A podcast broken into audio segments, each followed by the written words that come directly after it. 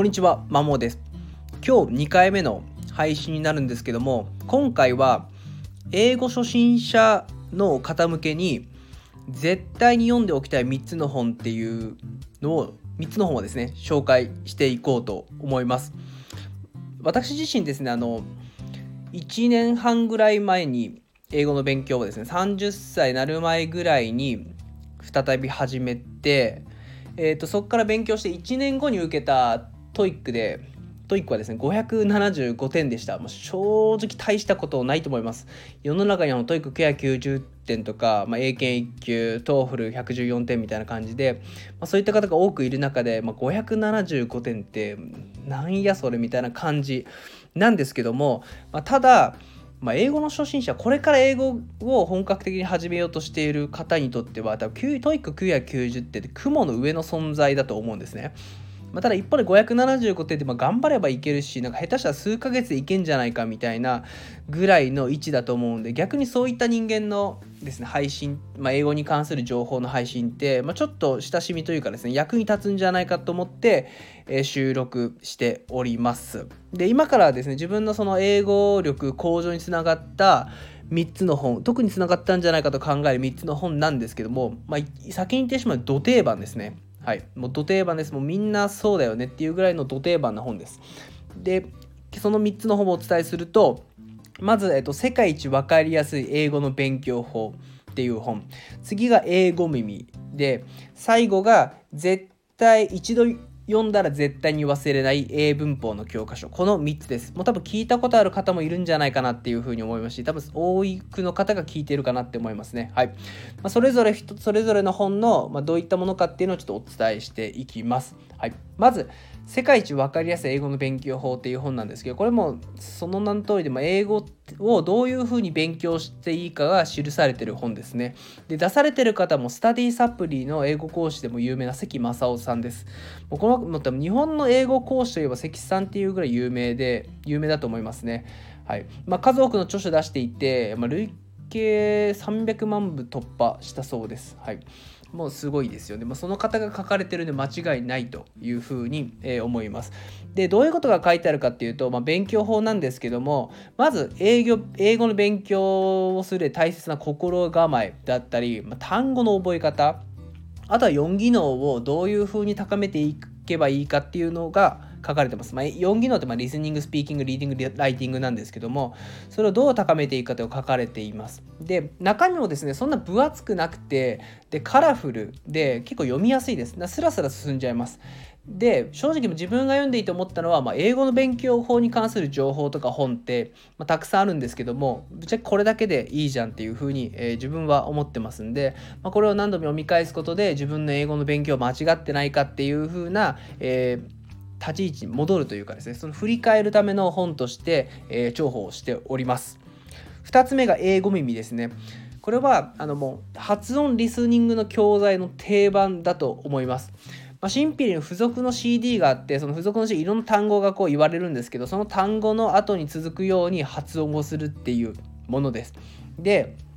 そもそも何で日本人日本人というかですね英語が聞き取れないのか聞き取りにくいのかっていうとこの著書松尾さんって方なんですけどもあ松沢さんですね。松沢さんって方が書かれてるんですけども単純に聞き取れないからですね。あ聞き取れないのはそのあごめんなさい。発音ができないからです。なんでかっていうとというのも日本語って母音って5個しかないんですけども英語であればまあ書かれてる本によって多少数は異なるんですけど22個母音があります。だから5個の母音のしか言えないのに22個の母音を聞き分けるっていうのも無理だし、まあ、子音は23個あると言われてるので大体45個ぐらいその発音の種類があるわけでそれを理解してない自分で発音できないのにあまず聞き取るの無理だよねっていうところです。なのでこの本ではまず発音をできるようにしようっていうことです。で具体的にその一つ一つの発音記号があると思うんですけどそれぞれってどのように口を動かすのか下の下を動かせばいいのかっていうイラスト付きで解説してくれてます。だからその口や下の動きの通り、まあ、喉の震わし方含みそのあとはその通りに CD、えー、付属して CD の音声を聞いて口下の動きを意識して発音していくっていうシンプルなものです。だからそこに聞いたら発音の記号の読み、その舌や口の動き方だったり、っ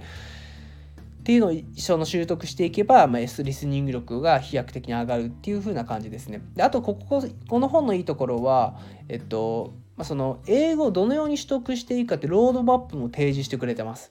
なんでこういった形で今後英語学習を進めていけばいいよっていう風な道しるべも、えー、記載してくれてるんで大変ありがたい本です。ただ一つ難点としてはこの CD はものすごく単調です。えっ、ー、と、まあ、正直面白みはないです。ただシンプルにいろんな単語が言われるのをもう繰り返しひたすら口を動かして動かすだけ。もう本当野球で素振りをひたすらさせられてる感じです。で、著者はこの CD を100回繰り返すぐらい言ってるんですけども、正直、